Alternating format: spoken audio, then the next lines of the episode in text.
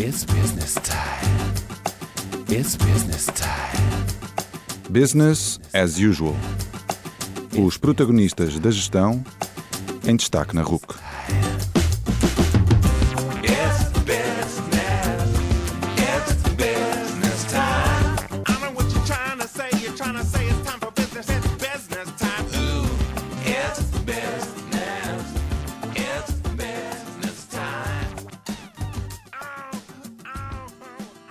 Boa noite e bem-vindos ao 17º Business as Usual.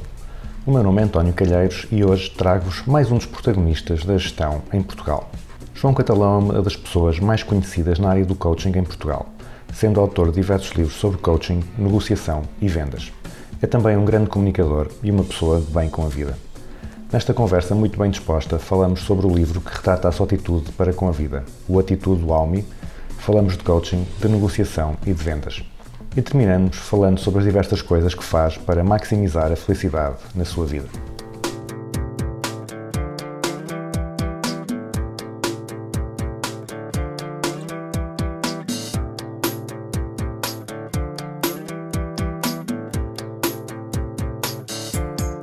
Boa noite, João Cantalão. Muito obrigado por estar connosco no Business as Usual, o melhor programa de gestão da RUC, também é o único, portanto não há aqui grande, grande polémica.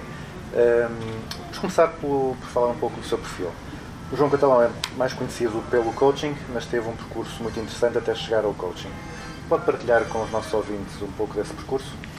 o meu percurso, como eu costumo dizer, e para já boa noite a todos os ouvintes e obrigado por esta oportunidade de partilhar, como eu costumo dizer, as minhas referências e, e o meu maior desejo é que alguma coisa do que vamos partilhar possa servir de inspirador e de motivador para quem nos está a ouvir, porque essa é a minha forma de estar na vida. Somos mais felizes e eficazes a agir do que a reagir. Portanto, aquilo que quero transmitir é, é, é aquilo que me vai na alma e, e que tenha algum contributo positivo para as pessoas que nos ouvem. Ahm, eu, não tenho, eu costumo dizer que não tenho passado, tenho cadastro.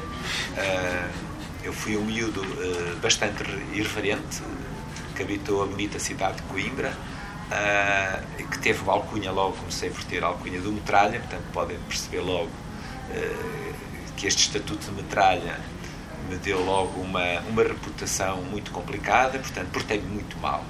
Fui um aluno muito, muito irregular, em que havia outras prioridades, eh, como o desporto, as miúdas e outras coisas, portanto, um bocadinho com excesso, talvez, de hormonas por aí fora, e que eh, não conseguiu ter um sucesso escolar no liceu, na altura quero lembrar que era o do Liceu Dom João III, hoje José Falcão, que era só de homens. As mulheres estavam na outra ponta da cidade. Isto era um grande problema, eh, muito complicado, mas eh, que fez com que acabasse o liceu com 11 valores. Eu era neto de um juiz, portanto, a Covilhã, portanto, havia expectativas que eu virasse um advogado e depois, quem sabe, um juiz, mas não virei nada. Virei um terror, virei um putredila, que foi quase eh, exilado, quer dizer que eu dormia lá, só ia a casa ao fim de semana para a escola agrícola, a escola de regentes agrícolas. Essa escola de agrícolas tinha internato, tinha duas mulheres, eh, eh, podem imaginar a, a procura que elas tinham, ainda por cima não eram. eh, pronto, eram boas pessoas, mas, mas, mas não eram nenhumas Cláudia Schiffer. Eh, foram anos muito interessantes. praticamente o desporto fez mais parte da minha vida nessa época, tanto o rugby como o atletismo, do que o, do que o, e o futebol. Eu era um bom guarda-redes. Eh, que queria, que talvez eh, o desporto foi assim a minha grande prioridade e as aulas iam decorrendo. Eh, fiz um, fui um bom aluno porque aquilo que era para fazer em 3 anos eu fiz em 5. Portanto, bom aluno no sentido do que aprendi. Aprendi a fazer tudo. Um bocadinho tudo e um bocadinho nada. Desde podar, tirar leite de vacas, etc. Aprendi tudo. Quando saí dali, eh, respondi a um anúncio, eh, curiosamente, no Diário de Coimbra, no nosso fantástico Calino, que pretendia um, um, um vendedor para uma empresa multinacional inglesa. Eu respondi ao anúncio, naquela altura era com telegramas, e, e como andava atrás de uma rosa eh, que me dava luta, e a minha mãe tinha um carro, a entrevista era em Lisboa, e eu fui à entrevista mais para poder passar um dia com a Rosa do que foi. Mas a verdade é que a minha carreira começou com essa viagem. Eh, Se quiserem saber como é que isso tudo foi, porque foi completamente atípica a minha entrada no mercado de trabalho, vejam uma TEDx Viana, onde eu explico todo como é que foi o meu, o meu, meu, a minha entrada no mundo do trabalho. A minha mãe era antiquária, eu já vendia uns livros porta a porta e uns discos para poder ter carro aos 18 anos, como imagina um puto com 18 anos e com carro. O meu carro, que quando se levantava os tapetes via-se a estrada, tinha buracos, que era podre, que só tinha a primeira e depois tinha que saltar para a terceira e para a quarta, mas eu tinha um carro. E a verdade é que, e com isso tudo, tinha muita saída junto do mercado feminino e descobri que o desporto e as miúdas era porreiro, mas o percurso escolar era complicado e pronto, e depois vieram as responsabilidades. Casei cedo, casei cedo e fui pai cedo. Resumindo, entrei no mundo do trabalho assim de cabeça e foi giro. Decidi logo começar a fazer uma casa, uma grande casa e empenhado, foi fantástico. Portanto, um dos meus problemas para já é que não posso morrer dos 75 anos, porque são deixo dívidas aos meus filhos, portanto eles devem rezar, paizinho, continuar a trabalhar e dar no duro, e boa saúde. Então sempre eles a primeira pergunta que fazem sempre é pai, estás bem? Porque deve ser uma, uma ideia muito interessante, é o pai tem que estar bem para não deixar cá dívidas. Pronto, entrei no muito trabalho e, e foi giríssimo. Entrei nas vendas, eu não sabia o que é que as vendas me iam trazer, mas descobri muito giro que vendas era servir. E, e, e aprendi uma coisa muito interessante com esse meu início nas vendas. Era uma empresa inglesa, exigente, mandaram-me logo para trás dos montes, eu só sabia onde era Vila Real. Lembro-me das lágrimas me correrem no meu primeiro dia de trabalho. Eh, Eu tinha um Citroën dois cavalos, podem imaginar quanto era ir de Coimbra até ao Marão, onde tinha de passar por Águeda, Oliveira das Meias, São João da Madeira, Carvalhos, não havia autoestradas, eh, mas eu era um gajo feliz. E aquilo para mim era quase uma competição. Portanto, o meu trabalho começou como a minha primeira grande competição contra mim mesmo. Já não era contra os outros. E a verdade é que as coisas correram bem. Eh, Ao fim de um ano eu já tinha convite para ir abrir uma filial em Leiria e desde aí descobri uma coisa muito gira. Eu adoro fazer e desfazer para fazer melhor. E, portanto, o coaching aparece-me numa empresa americana que eu trabalhava, eh, giríssima, uma empresa giríssima, de raiz farmacêutica, mas eu trabalhava com produtos de cosmética e com as células, pastilhas elásticas, ábanos e as tridentes, etc. E eu conheci um coach que a empresa contratou para eu ser cliente dele. Eu tive uma sessão de coaching com um homem de origem cubana, americano, chamado Nelson Pino, e eu descobri que giro, é tão bom estar atrás das pessoas, fazer perguntas, etc. E desde aí, penso que as minhas equipas, equipas que trabalharam comigo, não só em Portugal como no estrangeiro, que eu tive a sorte de trabalhar com grandes equipas, eu sempre preocupei mais nas perguntas do que nas respostas. Porque são as perguntas que nos fazem descobrir aquilo que é importante para nós. Eu até costumo dizer, descobre o que é importante para os outros para tu teres hipótese ou chances de começar a ser importante. E então gosto muito deste trabalho, deste desafio, desta inconstância. E hum, foi exatamente na Hungria, quando estava a sair por querer da minha grande zona de conforto, porque eu trabalhava no Expresso, tinha um ordenado brutal, tinha uma equipa brutal e de repente sentia que me faltava qualquer coisa, adrenalina. E um telefonema de um senhor, o dono da Duncake, Cantilal Jamenadas, precisava de uma pessoa como eu para ir abrir o projeto da Hungria. E eu, sim, é isto. E então fui ganhar metade, fui tirar-me da minha zona de conforto e fui descobrir uma coisa muito linda com 38 anos. Eu, eu pensava que sabia o que, eu, o que era importante para mim. E dou comigo a chorar porque não havia café, o meu café. Dou comigo a cair umas lágrimas porque as emendas do restaurante não tinham peixe. Dou comigo a descobrir que os portugueses faziam falta porque a proatividade, os enrascanço, a- a- o estilo dos portugueses, de quando o português coça a cabeça, é porque aquilo é desafio. Portanto, a melhor coisa que podem dizer a um português é: achas que és capaz? O português reinventa-se. Nós somos um povo que adora servir, adora, adora surpreender. Repare-se que os grandes eventos que fizemos em Portugal, seja a Expo 98, seja o Euro 2004, seja agora o Festival da Canção, são sempre os melhores. Nós adoramos fazer coisas para os outros. Somos um povo muito generoso. Quando eu pergunto a alguém em Portugal o nome de uma rua, se não sabe, pede-me desculpa. E se sabe, fica todo feliz. Isto não se passa lá fora. Então descobri uma coisa gira. É bom andar por esse mundo. E então, quando voltei, fiz um ano sabático, eh, não quis estar mais em empresas. Se eu fui capaz de fazer uma fábrica na Hungria, se eu fui capaz de me adaptar a, a- estar fora da zona de conforto e descobri uma coisa gira. A mudança só acontece fora da zona de conforto. E estar fora da zona de conforto é uma decisão, que basta ter coragem contra nós próprios. E mais, querer mais de nós próprios. Olha, meu amigo, a partir daí decidi criar a minha empresa. A primeira foi a Sales Up. eh, e comecei a trabalhar para servir os outros. Eh, seja em assessoria comercial, seja em coaching, seja em negociações multiculturais. E já vão 88 países e só vou parar para já no meu próximo objetivo é é metade do mundo. Portanto, aos 101, talvez eu desinvista um bocadinho nesta aceleração maluca de andar a correr para todo lado. E portanto o João é, é este, diria, maluco que acredita que para estar nesta vida não é para ser maluco, mas que ajuda um bocadinho, ajuda. E eu, desde que não me porto bem, isto quer dizer, pai, desde os 3 anos de idade, eh, sou mais feliz assim.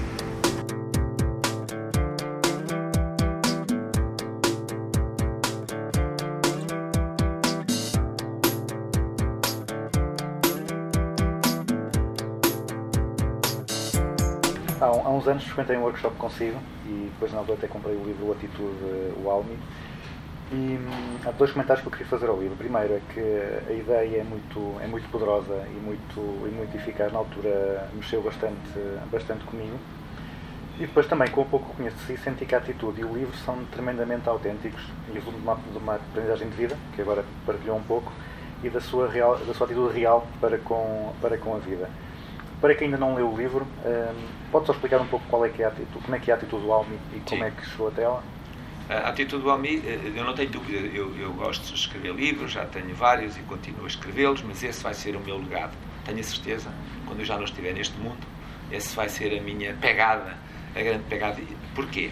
Esse, esse livro, eh, não é por acaso que tem comentários de- das mentes brilhantes que eu conheço neste país, nomeadamente pessoas Adriano Moreiras, António Barretos e outros.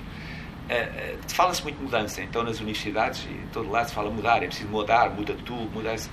E eu costumo dizer que mudança gosta o bebê quando tem a fralda com xixi. Esse chora para mudar porque aquilo arde-lhe. O ser humano não está preparado para mudar. O nosso kit de origem, e é isso que o livro trata, o nosso kit de origem é um kit de sobrevivência. Você veja hoje todos os dias, ou amanhã e por aí fora, vai encontrar os jornais mais vendidos, os Correios da Manhã e outros assim, eh, como as notícias do telejornal, são muito morte, crime, castigo, assalto e por aí fora. Muito a apelar às emoções negativas, ao medo, à tristeza, à raiva. Por outro lado, você vê que nós passamos a vida a- a encontrar soluções para não mudança. Isto, isto é, os- todos os dias ouvo falar dos mesmos nas mesmas filas, o IC19, a CRIL, o Nó do Freixo, etc. As pessoas eh, até eh, são, são, no fundo, educadas com coisas como este género. Quem se mete em atalhos, mete-se em trabalhos.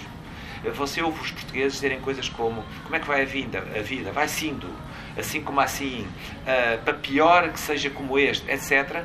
Portanto, há um, há um contexto, desde que nós nascemos, o porta-te bem, eh, imagine se todos fizéssemos o que os nossos pais queriam, éramos todos médicos, engenheiros e, e advogados, que é socialmente importante.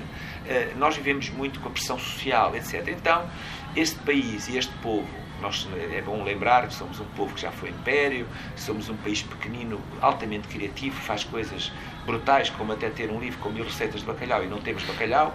Eh, nós somos um povo muito giro, muito interessante, muito, só ouvimos falar bem de nós lá fora. O que é que se passa aqui? Nós somos muito resistentes à mudança. Vivemos muito a viver a vida como cópias dos outros. O que está na moda, o que está a dar, etc. E esta nova geração que vai dizer chega, não é isto que eu quero, eu quero o melhor de mim e não quero viver a vida endividado, não quero viver a vida a fazer o que os outros fazem, não quero ser um daqueles que hoje são tantos licenciados a, a trabalhar em coisas que têm nada a ver com eles, porque as oportunidades são criadas eh, para outras coisas, há uma subsidiodependência e outras coisas do género. Portanto, há um basta que é preciso mexer connosco para querermos mais de nós. Mas para isso temos que entender o que é que se passa cá dentro. E o nosso, o nosso software interno é um kit de sobrevivência, que são as emoções básicas. Esse livro demonstra quais são essas emoções, a raiva, a tristeza, a alegria, o nojo e, a mais importante, a surpresa positiva, porque quando surpreendemos alguém, normalmente ou estamos com os copos ou estamos apaixonados. E então o livro é, primeiro, eh, de uma forma científica simples, acessível para toda a gente, explica a dinâmica do tal nosso kit das emoções básicas. Depois, dá ferramentas e explica às pessoas como saber atuar face a essas emoções básicas. Por exemplo, nós temos a tristeza, só- mas temos a alegria. A alegria é um estado de ânimo. Mas se não tivéssemos a tristeza, não valorizaríamos a alegria.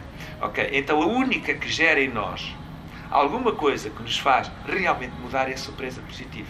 Porque veja, você com medo, o que é que faz? Foge ou bloqueia.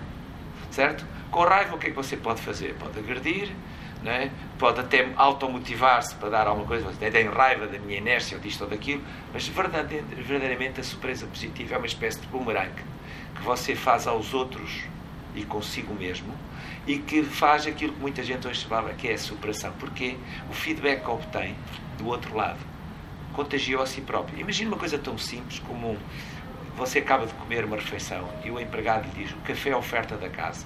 O seu cérebro não tem tempo de reagir.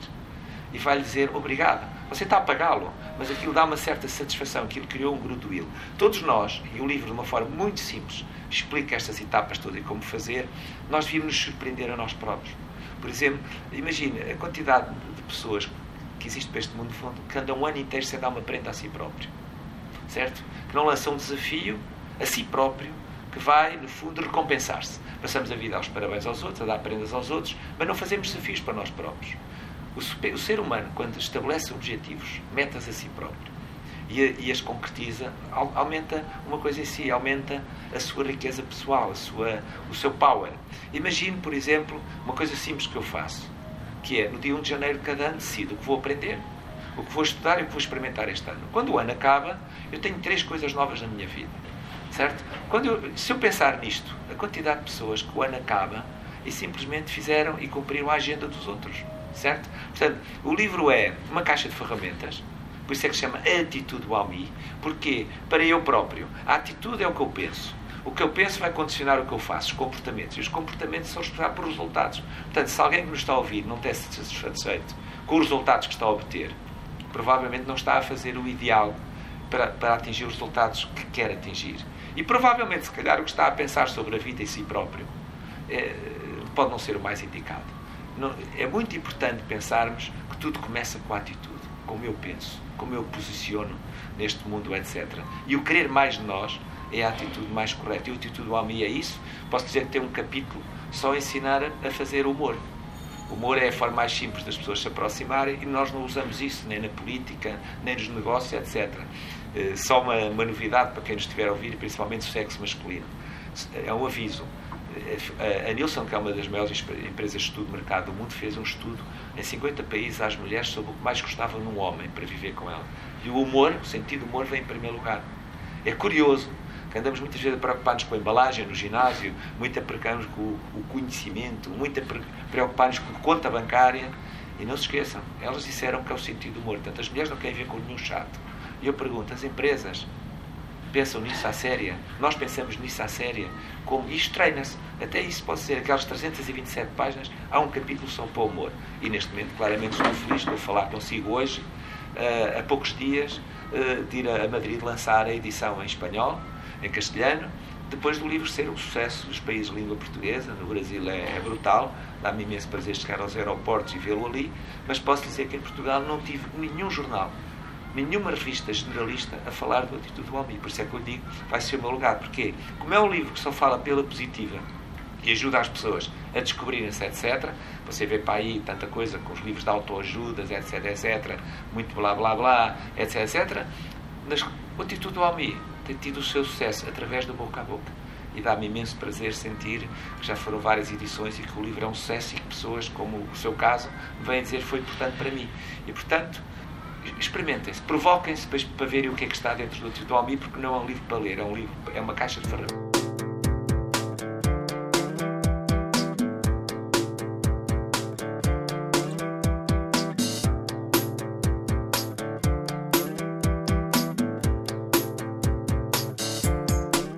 Pegando nessa ideia da caixa de ferramentas e passando para o tema do coaching, o outro livro também muito, muito marcante é o, o Ferramentas de Coaching.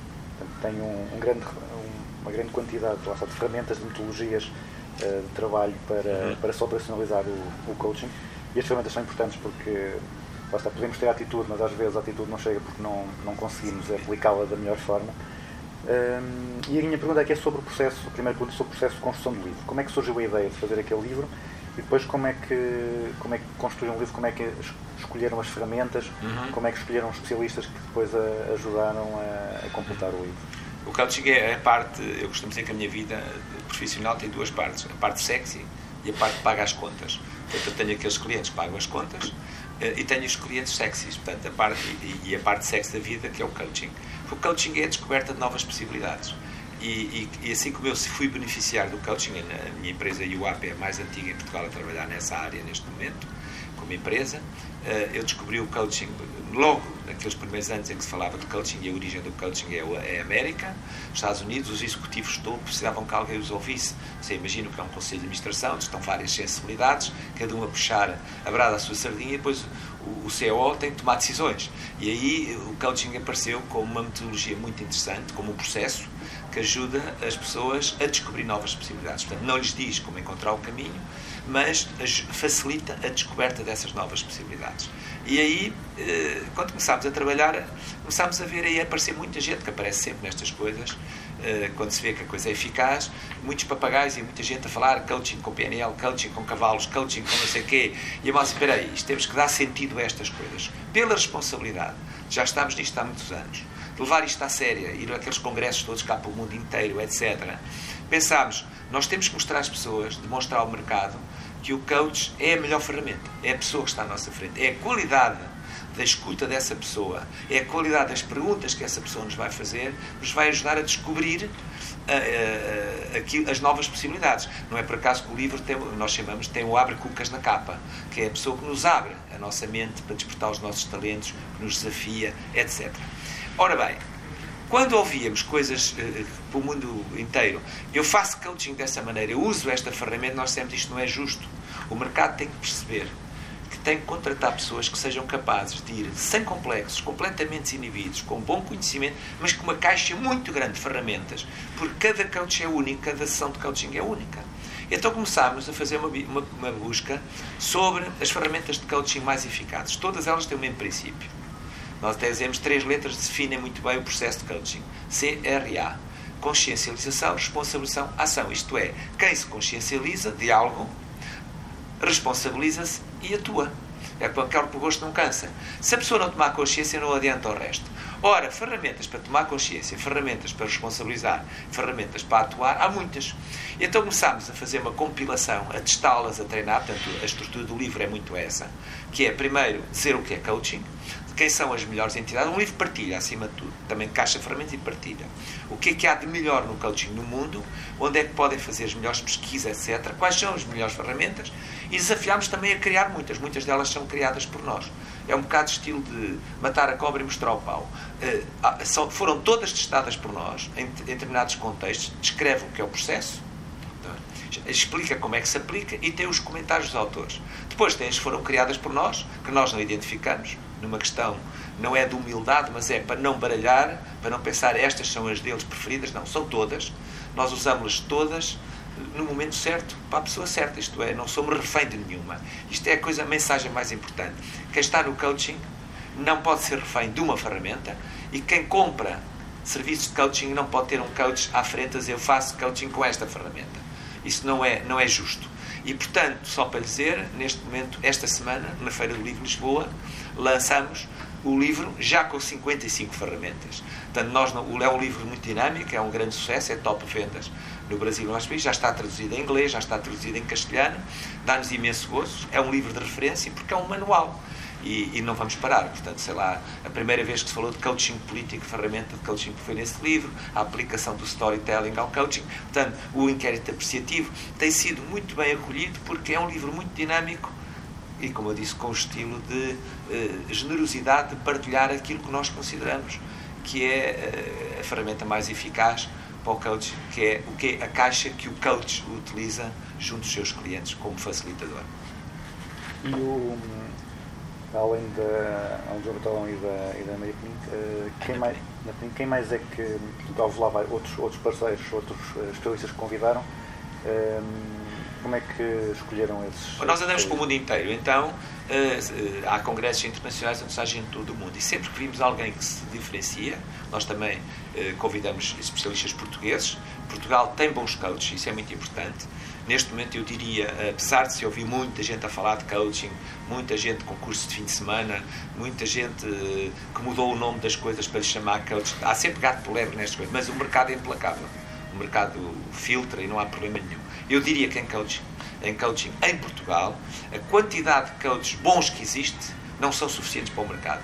Portanto, ainda há mercado para muito muito amplo, porque muita gente já descobriu que esta é a- maior e a mais poderosa ferramenta de desenvolvimento pessoal e profissional da atualidade e garanto que Portugal tem gente muito boa. Ora, no mundo inteiro, há países, pode ser uma curiosidade, o país com mais coaches per capita do mundo é a Austrália.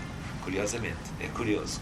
Ah, nos Estados Unidos, eh, nem quero saber o número de coaches que existem e a- as personalidades os currículos daquelas pessoas que vão para o coaching. É uma coisa séria. Há doutoramentos, há mestrado. Inglaterra, nem, nem imagina. França, etc. E por aí fora, eh, existem pessoas maravilhosas. Sempre que encontramos pessoas que nós sentimos há aqui um valor acrescentado algo, nós convidamos para dar o seu testemunho. Portanto, o livro, para além das ferramentas que tem, neste caso 55 atualmente, ainda tem visões, partilhas, etc., de especialistas que nós consideramos os melhores do mundo.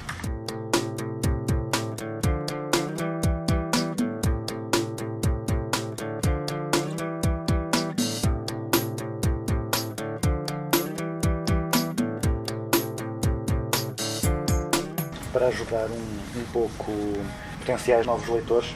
eh, não lhe vou pedir para me dizer quais é que são eh, as suas ferramentas favoritas, porque isso é como pedir para Claro. escolher o, o filho favorito, não é? É- É sempre, é sempre difícil, mas pergunto de uma forma um pouco diferente. Quais é que são as ferramentas do livro que, eh, das quais recebeu o feedback mais positivo da parte dos leitores?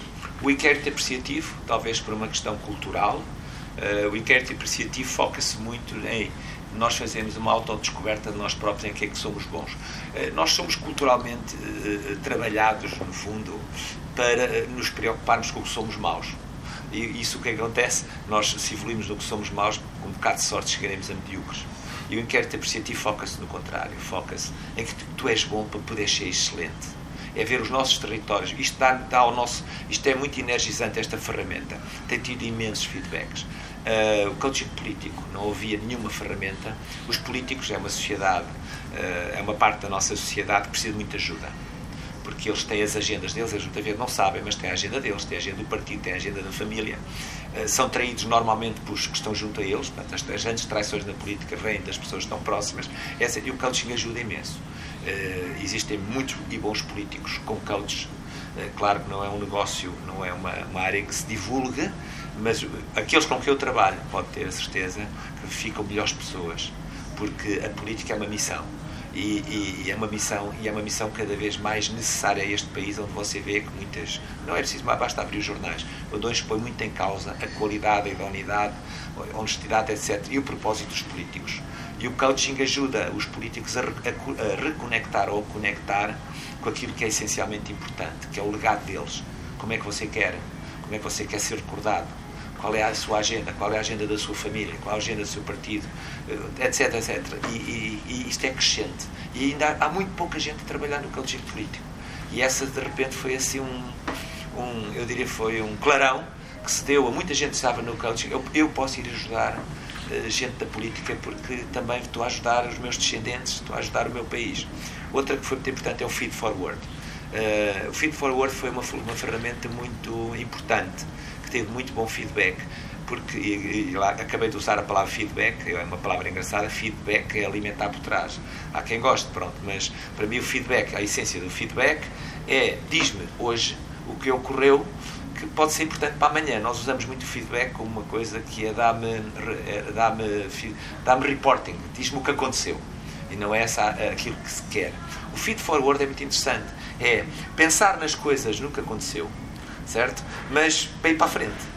Isto é, e a essência do coaching, ao contrário das psicoterapias e outras coisas, que não é desenterrar, não estar à procura da causa e efeito, mas é quais são as metas, as metas, os para quê, as metas e os para quês. Portanto, se eu pensar no quê e no para quê, não adianta pensar no como, quando e por aí fora. Portanto, o Feed Forward é uma ferramenta espetacular para nos ajudar a projetarmos lá para a frente.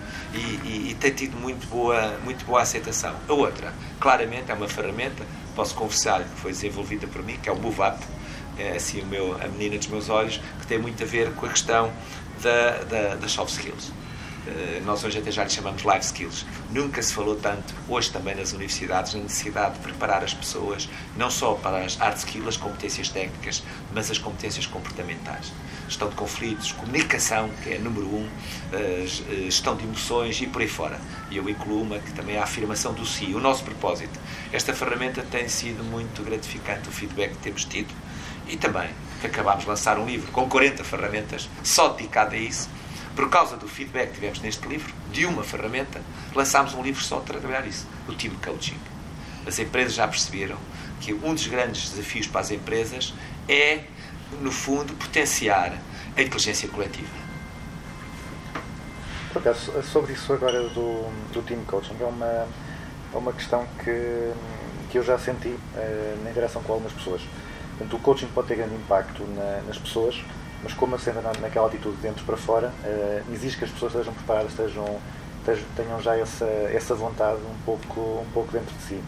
E quando, quando as organizações pegam numa equipa, num departamento e colocam todos no, a fazer coaching, se calhar por vezes apanha-se na, na equipa algumas pessoas que estão preparadas, que estão motivadas e outras que ou não sabem o que é ou não, não estão, se calhar, com a maturidade ainda certa para, para o processo. Eh, isso ac- acontece muito encontrar no meio do- da equipa pessoas que não estão preparadas e sim, como é que faz para, para as motivar, para, para mudar a atitude?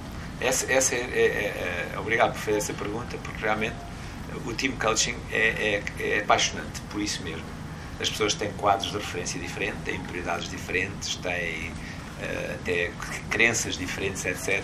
E o team coaching exige eh, um grande trabalho aprendizagem dos próprios coaches, exige, é, um, é desafiante.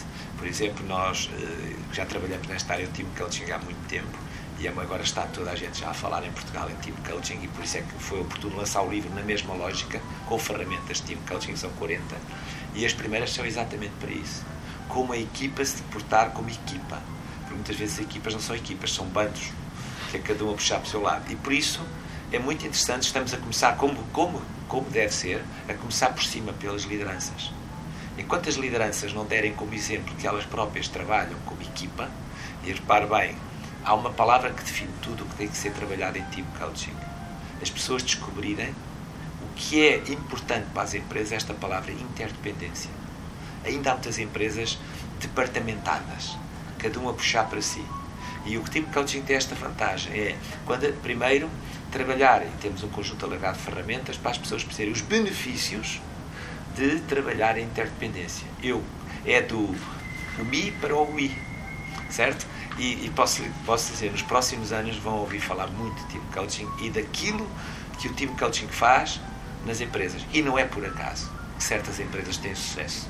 É quando realmente ajudamos as pessoas que as lideram, e depois disto tem que ser de cima para baixo, a perceberem a importância de trabalharem num, com uma postura de interdependência. E, e por isso digo, as primeiras ferramentas que nós partilhamos é exatamente para isso. Como as pessoas perceberem os benefícios, os ganhos que têm em conectarem como equipa, e pensarem como equipa e terem um propósito de equipa. É, o segredo está aí, é o propósito de equipa. O que é que nos une? Que é importante para nós. Agora também pego nessas palavras e, junto aqui duas, duas coisas. É, tem a ver, há pouco estava, estava a dizer que o coach eh, estava atrás, não, estava à frente, eh, estava, Sim. e ou seja, o coach é um, é um facilitador e isso estava a ter agora também da questão da, de, de verem das, de quem está, das lideranças verem, a- verem a equipa como uma equipa, eh, por vezes também, também é um desafio, porque há- parece que às vezes há muitas pessoas que querem posição de liderança pelo protagonismo e não necessariamente para, para potenciar a equipa. Hum, acha que ser ou, ou desenvolver as competências como coach eh, ajuda um líder a tornar a sua equipa mais eficaz? Eh, sem dúvida. Eu, eu digo porque normalmente quem, quem nos está a ouvir nestes, neste tipo de programas também a gente gosta de algumas irreverências. Eu costumo dizer que há três tipos de pessoas que nós confundimos muito. O líder é aquele que olha para a janela, digo eu, quando há sucesso, porque quando olha para a janela olha para a equipa, porque foi, não está sozinho. Não é? Ele pode ser realmente, e eu acho que um líder é aquele que é inspirador, é aquele que sente, sente a realidade da empresa. Depois há os chefes. Eu costumo dizer chefe é os índios. É o gajinho que tem a posição formal e isso não é líder, é um chefe. eh, manda e os outros obedecem. E depois há os japones, que os japones, o Fernando Japone para mim é gestor de porra nenhuma. É aquele que portanto, ocupa o lugar e nem é chefe nem é líder. Está ali porque ou puseram lá, ou porque é filho do patrão, ou porque herdou, ou por outra coisa qualquer. Mas está ali. São os japones. Ora bem, vamos concentrar no que é importante, são os líderes. Os líderes são facilitadores. O líder é aquele que, que sente que se não estivesse ali, alguma coisa faltava. Alguma coisa de importante para a empresa se perdia. Porque, e nós olhamos para as pessoas que nós admiramos como líderes e eles sempre for- vimos que são pessoas que são generosas, pessoas que fazem e desfazem na procura do fazer melhor. São pessoas que se autorresponsabilizam quando as coisas correm mal, porque sentem que se há uma coisa correu mal, a primeira coisa que temos que pensar é o que é que eu podia ter feito diferente, ou que pessoas diferentes, ou que tipo de decisões eu podia ter tomado. Não é por acaso no futebol, quando a equipa não ganha, se despede o treinador, certo? E portanto está muito focado que aquele homem ou aquela mulher é importante pelo desempenho da equipa. E há um propósito no futebol, logicamente, tem marcar, marcar gols, há um propósito, marcar pontos, etc. Lá um líder. E portanto, eh, o, o líder ter conhecimento de como é o processo de coaching e que tudo parte de, da conscienciação da responsabilidade da ação, eu tenho a certeza que os líderes que tenham coaching e percebam o processo de coaching ficam melhores líderes.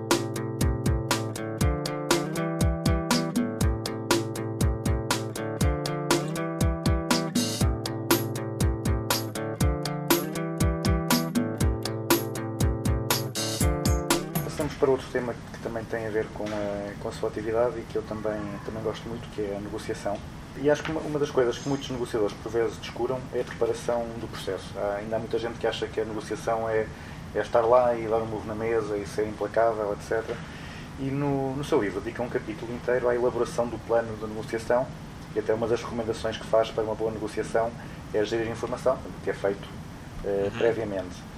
Hum, quais é que considera os aspectos-chave na preparação da negociação e quais é que são os maiores erros que as pessoas cometem nessa preparação? O que é que elas esquecem de fazer? Olha, o maior, começo por fim, o maior erro de negociação é achar que negociação é chegar a acordo. Você veja a taxa de divórcio que nós temos, e não é por acaso que nós juramos logo no dia do casamento que a coisa vai correr mal, porque estamos a jurar eh, ser fiéis, estamos a jurar certas coisas sem saber o que vai acontecer. Portanto, logo aí há um problema grave. É que a negociação não é chegar a acordo, a negociação é satisfação de interesses. Há duas partes, eu costumo uma negociação é como uma ponte, em que duas partes vão atravessar com uma predisposição. É, é de, de- satisfazer os seus próprios interesses. Se um vai atravessar a ponte toda, o outro vai ficar a meio, portanto, a, a negociação não é uma luta. A negociação, é, eu diria que é uma meta entre o sonho e o possível. Certo? Portanto, eu tenho que ir preparado para o sonho e para o possível. Certo? Portanto, eu não vou preparado nem para falhar, nem para se liderar o outro. Certo? Eu vou preparar para satisfazer os meus interesses. Portanto, a manifestação de interesses numa negociação deve ser das coisas mais bem preparadas. Porque há muita gente que se autolimita. Vai para uma negociação com um plano, não leva plano de recurso, nem leva plano de sonho. E então autolimita-se e depois fica todo contente, que é o que eu costumo dizer, eh, apontou baixo e acertou. Mas perdeu oportunidades, porque não estava preparado para estes três, destes três cenários. O de recurso, porque em negociações não há fracassos, há resultados. Em negociações não há o não, há o talvez ou há o ainda não. Portanto, temos de ser resilientes, temos de estar preparados, como eu costumo dizer. Negociação é, é, é, é o resultado de. Portanto, o que resulta de uma negociação é um negócio. Negócio negação do ócio. Sendo nós animais de hábitos, está a palavra diz tudo, negação do ócio. Eu tenho que levar ferramentas para evitar que eu faça o mesmo para situações diferentes, com pessoas diferentes. Não há dois negócios iguais. Portanto, a negociação tem arte e ciência. O que é arte? É o meu toque pessoal. A empatia, o eu perceber que as questões culturais e as crenças culturais e tudo em mim influencia, tudo em mim comunica, tudo no outro comunica, os ambientes, etc. E depois a ciência. A negociação tem muitas ciências envolvidas, desde sociologia, desde marketing, desde psicologia, tem muitas ciências. Portanto, a negociação é uma coisa séria. E, portanto, como eu disse, tem arte e ciência.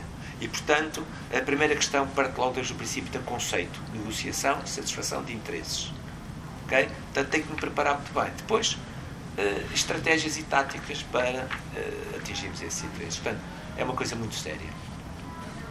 Eh, Outra coisa que eu reparo também é que há muitas pessoas que ignoram a possibilidade de negociação integrativa. é? Um bocado aquilo que estava a dizer. Sim. Tento, veem que negociação é chegar a acordo, é chegar a um meio termo, um, um compromisso e esquecem-se que, que se pode acrescentar eh, valor à negociação em vez de simplesmente reclamar valor e tentar ficar Uhum. com, com a maior fatia à custa do outro. Que, técnicas é que recomenda para tornar as negociações mais integrativas? O que é que as pessoas devem fazer para Olha, eu, eu tenho, eu tenho ferramentas que eu desenvolvi para mim próprio, não tenho nenhum problema nenhum a partilhar, porque são tão estupidamente, tão simples, eh, que, que às vezes as pessoas, eu costumo dizer isto agora é, é uma parte, eu costumo dizer que a simplicidade é um passo acima da complexidade. Quando nós conseguimos, ok, é importante conhecer a teoria, é importante conhecer eh, muita coisa que está por trás, correntes filosóficas, correntes de, de- de- conhecimento, etc., mas não podemos ser refém delas. A nossa grande capacidade, e na negociação isso manifesta-se, é através dos resultados que obtemos. Se nós atingimos resultados, fomos eficazes. Se não atingimos os resultados, não interessa se andarmos lá com as coisas, com as teorias melhores, não é? Por isso, senão o mundo das negociações era governado por físicos e químicos e eu saiba, não está lá nenhum. Portanto, a negociação é um processo que de fazer e desfazer, é um processo com descontinuidades. Eh, então tem que ter, além da resiliência, que é uma característica, e da grande preparação, e da tal arte e das tais ciências tem que ter um negociador, tem que ter uma coisa muito importante. Nunca uma negociação terá o sucesso que poderia ter se não houver uma coisa muito importante: alinhamento de expectativas. Eu tenho uma, uma ferramenta que é uma roda 3D, que eu, quando preparo uma negociação, começo por pensar com uma folha em papel branco em que é que eu estou alinhado com o meu interlocutor. Isto é, onde é que estão os pontos de convergência? Porque na vida em tudo é convergência e divergência, e depois no meio há uma plataforma de convergência. Isto é, aquilo que estamos de acordo, eu tenho que o saber, porque são, é por aqui que eu vou começar a nossa negociação, é daquilo que já estamos de acordo e que eu sei que é importante para o outro. Daqui vão nascer claramente, vão ser identificados alguns pontos de divergência.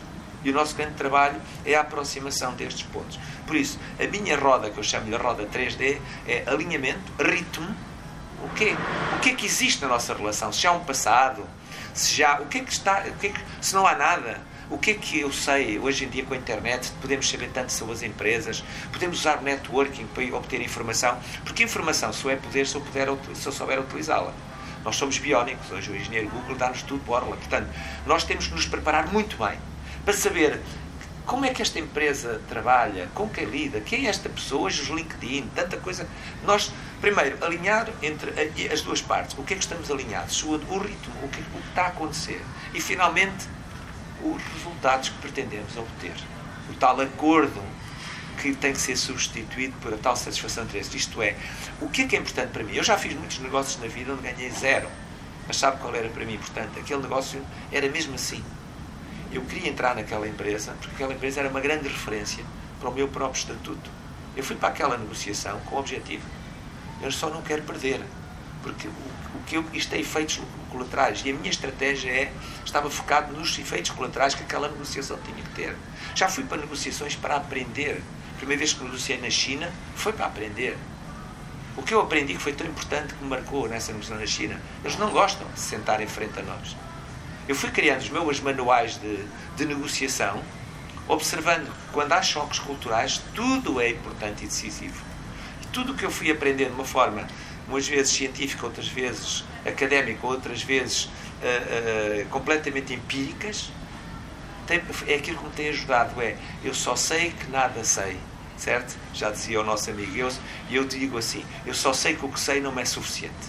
Percebe? Então, isto é um processo muito de aprendizagem contínua. E, e por isso, essa roda 3D eu utilizo sempre na preparação. Outra coisa que desenvolvi, baseado muito nos filósofos gregos, eh, que tinham uma, uma, uma questão muito importante. Ou convenciam ou tinham problemas. Alguns eram mortos. Então, há uma coisa que eu aprendi com o pai, com o pai da persuasão. E então, eh, Aristóteles tinha uma coisa muito gira, que era a tríplice grega. Eh, confiança, emoção e lógica. Eu preparo as minhas negociações pensando bem em que, que, através de factos, isto é muito importante, factos, porque a negociação é um fator decisivo que é a confiança mútua. Que factos é que eu posso evidenciar que gerem confiança? Que factos é que eu posso evidenciar que despoletem emoções positivas? Emoções. Que factos é que eu posso evidenciar que transmitam lógica, custo-benefício? Porquê a mim? Porquê negociares comigo? Onde é que está a lógica? E quando eu junto estas três dimensões, eu estou preparado. Quando eu consigo falar de confiança, quando eu consigo transmitir factos que evidenciem emoção e lógica, eu tenho a certeza que eu estou bem preparado para negociar. Portanto, estas são as minhas ferramentas preferidas. E depois há outras, muito desenvolvidas no meio académico. Eu tive muita formação nos Estados Unidos, naquelas boas escolas de negociação, que estão, curiosamente, eh, a maior para mim é Harvard Law School, Law School, que é muito importante. Nos Estados Unidos, os advogados são grandes negociadores e é aí que se aprende, porque tudo se negocia através dos advogados, é interessante. E eu aprendi o método BATNA e, e também é interessante. Portanto, no fundo, o melhor acordo possível. Mas, apesar de, como eu lhe digo, eu gosto muito de não pensar em acordo, mas sim na satisfação de interesses. Mas o BATNA também é uma ferramenta interessante.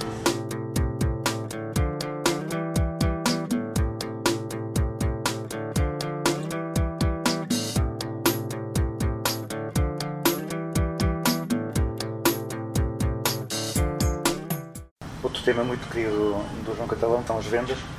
Hum, E há, há pessoas que por vezes dizem que a função do marketing é criar produtos ou serviços tão bons que se vendem sozinhos. Não é? Seja, parece que, que deixam, deixam um pouco a ideia que o vendedor não é, não é importante. Acha que isso tem acontecido, que se, que se valoriza atualmente muito a, a função do vendedor? Olha, eu tenho uma boa notícia para lhe dizer. Neste momento, o gestor de Alcatifa está morto. E, portanto, basta ver os currículos dos CEOs das grandes empresas americanas, isso vai chegar a Portugal no instante, que é ah, quem nunca vendeu está feito ao bife, quem nunca carregou a pasta, porque nós todos vendemos. Repare, você começou a sua vida a vender o seu choro. Sei que o seu choro teve maminha, teve colinho, teve mudar-lhe a fralda. Portanto, quando você aprendeu a interagir com o mundo, você não falava, você chorava. E você, através do choro, teve tudo. E depois apre- aprendeu a rir e percebeu que isso tinha benefícios. Portanto, nós, ao longo da vida, aprendemos que há uma coisa muito importante. A forma como interagimos com o outro vai determinar aquilo que nós obtemos do mundo. Portanto, o o vender em Portugal foi, foi, eh, foi muito desprezado, muito tipo, é o indivíduo que tem muita conversa, é o indivíduo que não estudou e então foi para as vendas. Não, vender hoje, vender hoje é coisa muito séria porque as empresas todas dependem das vendas. As vendas é o elo de ligação mais importante de uma empresa. É ela, porque está, é ela que liga a empresa aos consumidores. E como vivemos no advento dos consumidores, e eles hoje até têm o poder de terem vendedores virtuais, certo? Mas a questão muito importante é, marketing é uma, é, é uma atividade estratégica, é o pensar, certo? Vendas é uma atividade operacional. Eu até há o conceito smarting, sales and marketing. Portanto, as empresas, os profissionais e quem nos está a ouvir que não entenderam que o médico teve o seu curso todo sem aprender o que era vender. E todo o seu futuro vai depender exatamente de saber influenciar o seu cliente para voltar a ele. O engenheiro não tem uma hora sobre como vender um projeto. O arquiteto não tem uma hora como apresentar um projeto. E por aí fora. Portanto, se todos percebêssemos que saber vender é uma skill, é uma competência que todos devíamos ter, todos nos vamos revelar perante o mundo através da capacidade que nós tivermos de influenciar os outros a tomar decisões que nos são favoráveis, nós se calhar olhávamos para as vendas como já estão a olhar os americanos e outros países. Saber vender é uma competência básica. O marketing é uma competência estratégica. Portanto, o marketing é um gestor de emoções. Neste momento, o marketing está debaixo de fogo. O marketing tem que saber gerir emoções. E tem que saber fazer isto muito rápido. Porque a grande pergunta que o marketing tem que trabalhar é porquê que os clientes, porquê que os meus clientes me vão escolher a mim, porquê que me vão, ou me vão recomendar a mim. E, portanto, uma coisa é complementar à outra. E quando, enquanto eu continuar a ver empresas que têm departamento de marketing, departamento de vendas como, como ilhas, eh, as coisas estão mal. Mas, felizmente, o mercado está-nos a mostrar que isto vai mudar muito depressa.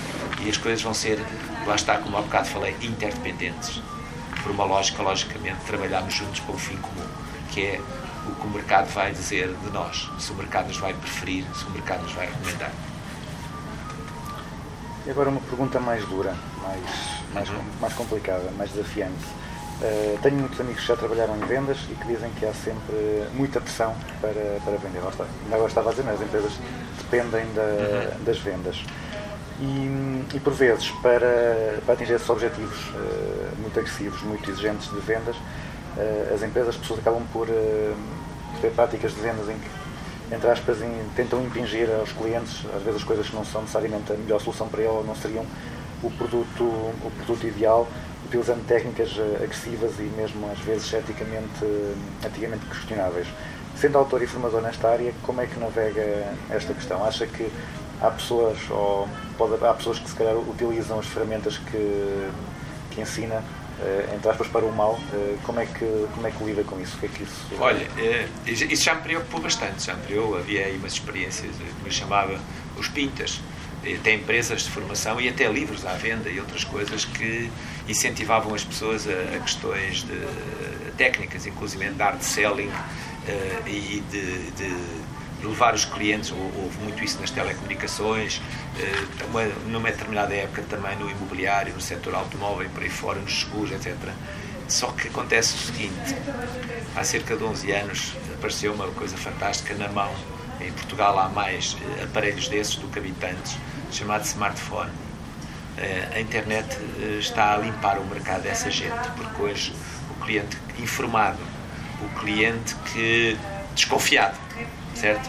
Porque muitas vezes teve esse tipo de ataques, desse tipo de gente, etc., já, já, já ganhou um poder fantástico, que é o poder de dizer não, o poder de poder escolher. E nós vivemos num mundo de escolha, um mundo em que há excesso de oferta. E, portanto, isto é uma questão de que vai durar muito pouco, a que essas pessoas estejam no mercado. E, e você veja a revolução que, que tem, aconteceu próprio, com a própria banca, todas as coisas que aconteceram, quantas pessoas, não é por ser o caso do Banco Espírito Santo e outros, onde houve gente dessa, que levou pessoas a investir em coisas que depois viram o que aconteceu às suas economias, etc. Eu costumo dizer que gato escaldado tem medo de água fria e, portanto, neste momento as vendas estão a ser levadas muito à séria e já são poucas, muito poucas, e essas também vão ser extintas muito rapidamente, eh, que andam aí a usar as vendas como, com, de uma forma errada.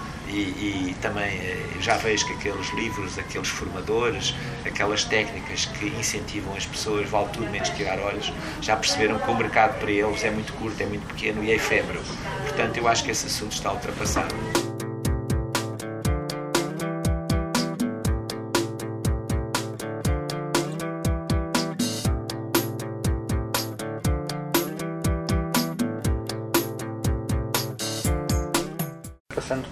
Questões mais, eh, mais pessoais.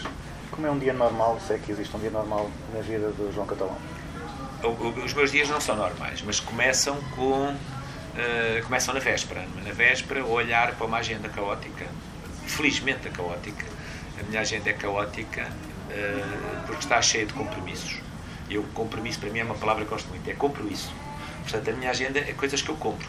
São as minhas coisas que eu compro. Eh, gosto muito no meu dia eh, haja um balanço. E, portanto, no final do dia, um dia que me corre bem, é o dia em que eu cumpri aquilo que eu me comprometi comigo próprio. Ah, vejo os e-mails apenas quatro vezes por dia, portanto, de manhã cedo, quando acordo, eu acordo muito cedo. Ah, vejo os e-mails antes do almoço, cedo, eu acordo com o sol. Isto é, depende. Eu- assim que o dia nasce, eu gosto de aproveitar bem. E dos maiores privilégios que eu tenho na vida é que estou a 10 minutos a pé de casa ao escritório e apesar de estar muito tempo fora, só o mês passado foram 14 voos, o ano passado foram 147 dias fora de casa, passo mais dentro nos aeroportos e fora de Portugal que em Portugal, mas ah, sempre que posso é um privilégio para mim poder caminhar a pé. Eu só uso carro nos limites, Uh, adoro, adoro socializar, adoro. Portanto, um dia para mim fantástico é um dia em que eu começo o dia uh, na rua, a caminhar, a ouvir os pássaros e a fazer os meus minutos de meditação. Isto é, gosto de falar comigo próprio, uh, gosto de caminhar, falar comigo próprio, se puder, inclusive adoro andar de bicicleta, é outro privilégio que tenho, ando muito de bicicleta. E, e mesmo quando estou, portanto, o- o- em casa, eh, gosto de falar comigo quando estou, eu só tenho 15 minutos, estou ao espelho, é quando estou a fazer a barba. E aí, nesse dia que eu começo a falar comigo. Hoje, na tua, portanto, a primeira coisa que eu faço é lembrar-me de manhã das coisas boas que vou ter. Mas vou estar com aquele gajo a almoçar que já não estou há muito tempo. E isso começa a ver o que é que eu lhe vou contar, o que é que vou fazer. Lá está a tal história do alinhamento. Em que é que eu vou alinhar? Portanto, a minha, a minha agenda diária começa por um alinhamento comigo próprio alinho-me com a minha agenda. Se há alguma coisa aborrecida para fazer, imagina, hoje tenho que preparar a minha declaração do IRS. Eu tento que isso esteja entalado, chamo-lhe uma sanduíche, entre duas coisas boas. Isto é, aquela coisa tem que ser. E quando estiver feito, eu vou até vibrar, já está. Então, tenho uma agenda eh, no meu computador e no meu telemóvel, que estão conectadas. E tem horas, elas avisam, normalmente uma hora antes, o que é que eu vou fazer a seguir. E, portanto, dentro da agenda caótica, eu consigo eh, correr sendo feliz porque eu sei o que vai estar a seguir, já identifiquei as coisas que vão dar prazer e à noite faço sempre um balanço, que é o que é que mais gostaste do teu dia. Eu vou eleger nas coisas boas, isto é, se aconteceram coisas más pelo caminho, que às vezes acontecem, então agora reparem, na maneira que a TAP está, em 14 voos no mês passado chegou a horas. Mas eu penso, a quantidade de aeroportos que eu conheci, as pessoas que vi, etc., eu tenho que me concentrar nas coisas boas que aconteceram mesmo nesses atrasos da TAP, certo? Mesmo nesses atrasos, porque se eu me deixo influenciar para as coisas más, viveria uma agenda caótica e má. Portanto, tenho cuidado de falar com as pessoas que eu gosto, também é muito importante lembrar-me, nem que seja, tenho vários grupos no WhatsApp, WhatsApp. Tenho uma coisa muito importante que é, que é fantástico na minha agenda.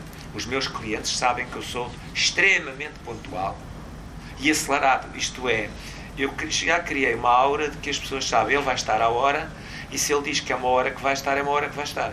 Se ele diz que vai estar duas horas, e já sabem que eu tenho um compromisso a seguir. Isto é, um dos meus truques é partilhar a minha agenda também com as pessoas com quem eu estou, para quê? Comprometê-los com a minha própria agenda.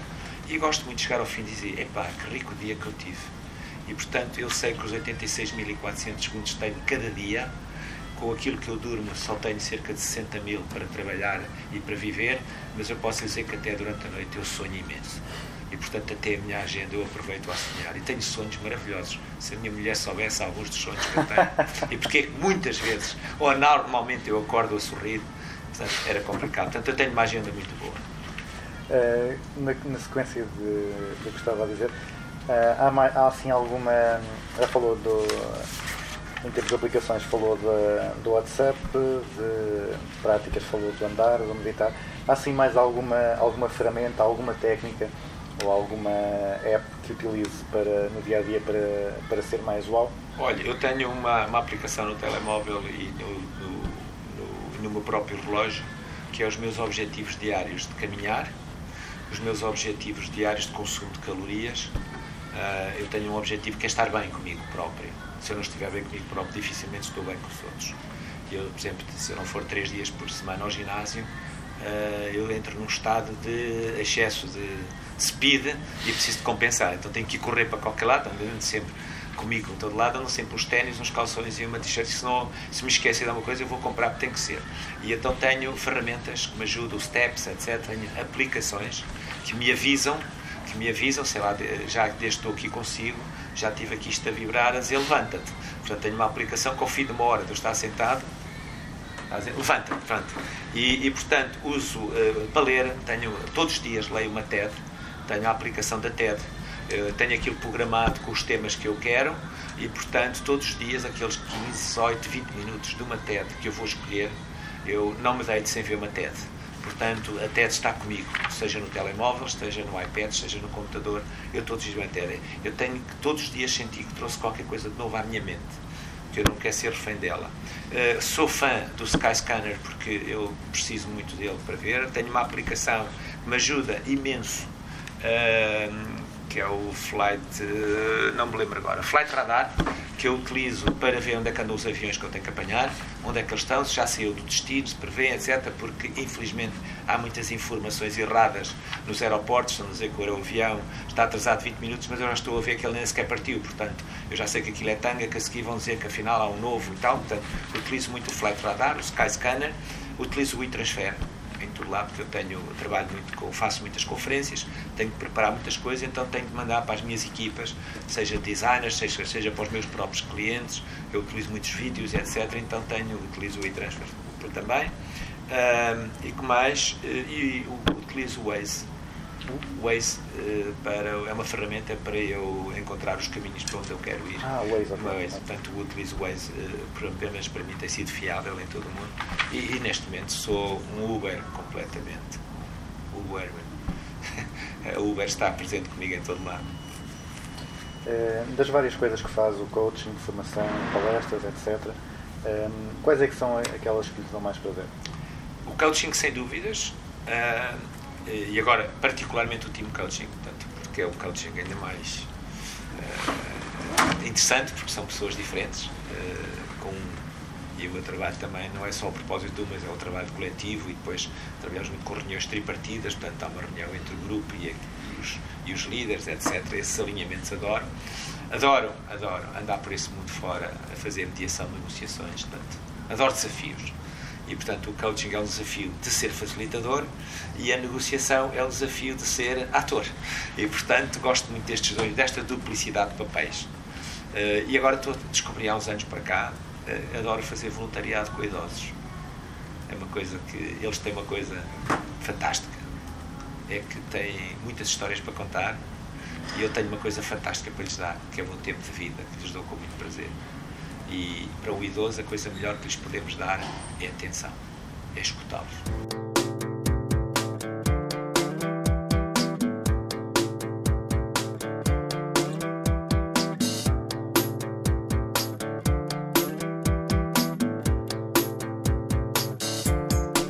Agora passo para a fase final da- do programa, que é o que eu chamo de grelha fixa, são as perguntas que são iguais para todos os convidados.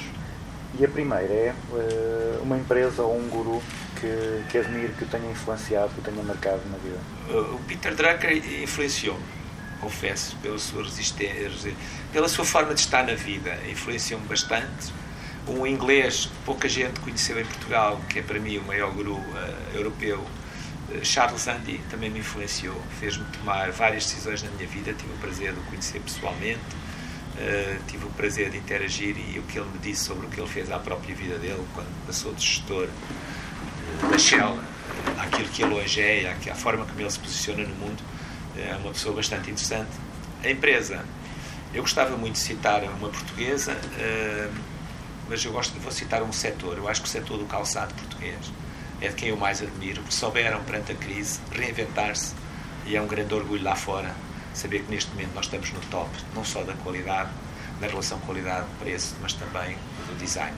Portanto, o setor de calçado é o setor que eu mais admiro em Portugal, porque usaram tudo o que os, bons, os portugueses têm de bom e tiraram para lá tudo o que os portugueses têm de mau, as invejas, o olho, o, o, o, o apontar abaixo, etc. A Amazon é a minha empresa preferida a nível global, por uma razão. Eu aconselho todas as pessoas que puderem ir aos Estados Unidos, as pessoas que puderem investigar. A Amazon que nós conhecemos em Portugal não é, é muito pouco, é muito redutor para a verdadeira Amazon. A Amazon, quando compra empresas que eu admirava, era a minha empresa preferida, que era a Whole Food Market, e outras coisas do género, quando a Amazon cria a Amazon Go, eh, e onde eu já não passo por caixas registradoras, etc. Portanto, a Amazon é claramente a empresa global eh, que eu mais admiro. A segunda pergunta é um livro que toda a gente devia ler. Aqui se calhar eu peço um livro para além dos seus. Ah, sim. Eh, o, o, Bom ao Excelente talvez tenha sido o livro que eu mais vezes recomendei. É de Jim Collins. É um livro eh, bastante interessante que nos diz que, de uma mensagem muito clara, eh, fundamentada e acessível a toda a gente, de que foca-te no que és bom para seres excelente. Depois, uma, um conceito ou uma prática que, da gestão que veja mal compreendida ou mal aplicada. Olha, eu acho que em Portugal eu fui vítima disso. Eh, a matemática é tudo. Tudo é matemática na vida. E a matemática em Portugal é trabalhada, é explicada, é ensinada de uma forma pouco convincente para normais. Normalmente os bons alunos da matemática são vistos como eh, qualquer coisa estranha. E eu, se pudesse voltar atrás, aquilo que mais me tinha ajudado, aquilo que mais me ajudou na vida, foi o que eu aprendi na escola agrícola. Portanto, a agricultura foi a minha escola de gestão, porque lá está tudo. Eu tenho que escolher o terreno, preparar o terreno, conhecê-lo, escolher as sementes, regá-lo, conhecer o mercado. Portanto, a agricultura é a maior escola de gestão que pode haver. Uh, para mim, tudo o que eu aprendi nos cursos de Direito, se for a filosofia, psicologia, gestão, marketing, MBAs, nada, nada ultrapassou o que eu aprendi na agricultura. O que eu tenho pena e, que está muito maltratado, eu espero que melhore, são duas coisas. Uma é que na gestão se ensina filosofia desde o início, ensinar as pessoas a pensar. Eu descobri filosofia aos 40 anos e realmente é brutal o poder que a filosofia podia ajudar a todos nós. A, a filosofia para mim começava na escola primária, é aquela questão básica, quem és, para onde vais, para onde queres ir, etc. É muito importante ensinar as pessoas a pensar. E a outra é a matemática. A matemática é uma ferramenta de gestão porque a matemática está em tudo. A matemática é, é uma ferramenta para sistematizar o pensamento. Repara, um dos meus desafios há poucos anos foi aprender a, estudar, a, aprender a tocar viola. Eu descobri que o solfejo era matemática. Como eu fui mau aluno na matemática, como nunca tive a oportunidade de ter um professor ou um método que me ensinasse a descobrir o que a matemática era importante para mim, eu sofri. Agora, com muita idade, o problema de eu não ter percebido o que era a matemática. E continuo a ver a matemática muito mal trabalhada pelas escolas de gestão, pelas, pelo, por todos nós. E a matemática está em tudo. A matemática é tudo. Um, conceito ou uma prática de gestão sobre o qual tenho mil ideias. Que inicialmente achasse mal ou, ou não gostasse e agora gosta. Ou Olha, eh, quando estudei marketing, eh, tinha, eu fui dos primeiros alunos do IPAN eh, e quando estudei marketing havia uma cadeira que se chamava Análise Transacional. Eu achei aquilo um bocadinho bullshit. É, com esta história agora dos estados do ego e disto e daquilo, estamos a falar no início dos anos 90. E eu pensei, bem, uma psicóloga, uma senhora que era quadro da PT, a dar-me análise transacional, e pensei muito mal daquilo, assim, ah, eu vou meter. E digo-lhe uma coisa, adorei. E acho que as pessoas que. todas as pessoas que perceberem que realmente a nossa vida, os nossos estados, o nosso ego são determinantes para os nossos resultados, acho que foi aquela que eu. a maior surpresa que eu tive, que me recordo como não dava nada por aquilo e apaixonei por aquilo. Eh, Se tivesse a oportunidade de colocar um, um cartaz, um placar à entrada ou à saída de todas as escolas de gestão, com um conselho para os estudantes de gestão, qual é que seria esse conselho? Eh, eram vários, escolher só um não dá. A primeira coisa era.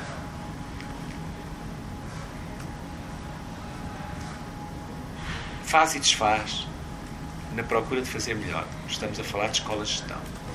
Depois talvez pusesse outro. eh, não tal, não tal autolimites. Tu és único, trata-te como especial. Depois talvez pusesse outro que fosse muito na lógica ahm, ser, ser tudo aquilo que puderes ser. Talvez. Talvez ainda pusesse outro, que é o mais, talvez, mais profundo. Na vida não vais ter aquilo que mereces, mas apenas e só o resultado daquilo que tiveres habilidade para concretizar.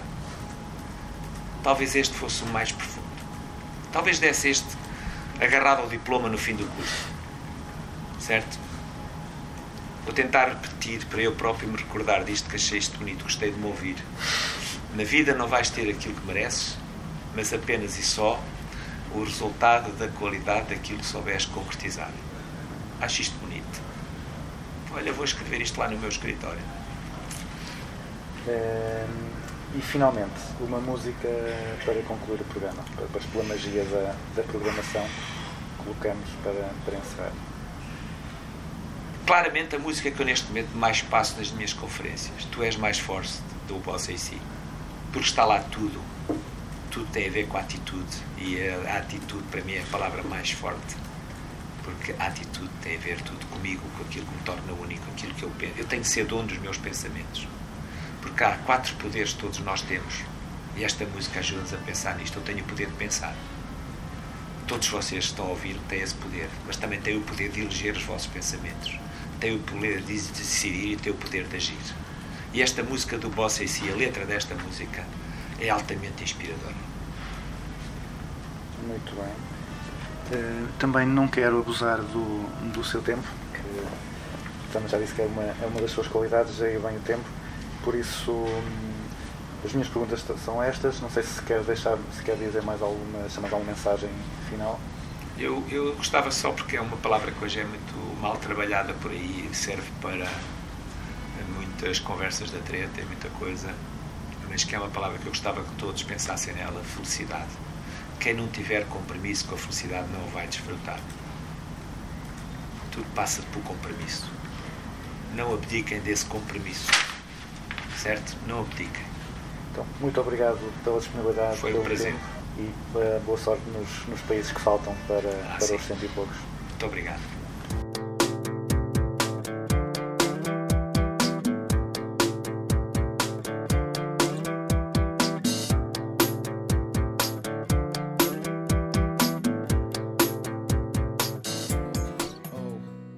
Terminamos assim mais um Business as Usual. Foi uma conversa muito bem disposta, mas também com muita sabedoria. Daqui a duas semanas regressamos. Até lá, fiquem com a música escolhida por João Catalão. Tu és mais forte, de Boss AC.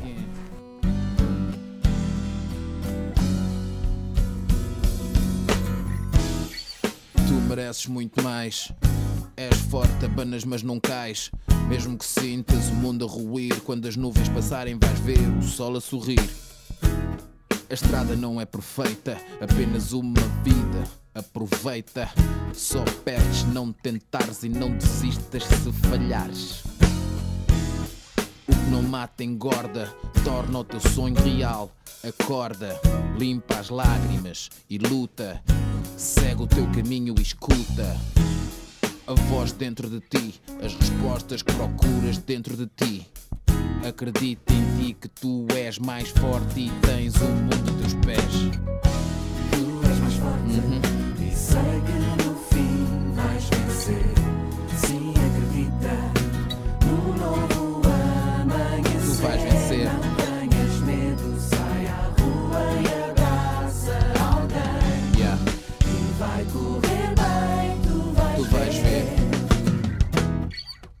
tudo fará sentido e vais ver que terás o prémio merecido. És o que és, não és o que tens. A tua essência não se define pelos teus bens. Às vezes as pessoas desiludem, mas não fiques em casa parado à espera que mudem. Muda tu, rapaz, muda a tua atitude, vais ver que és capaz. E nada te pode parar, os cães vão ladrar e a caravana a passar. O teu sorriso de vitória no rosto. Nem tudo é fácil, mas assim dá mais gosto.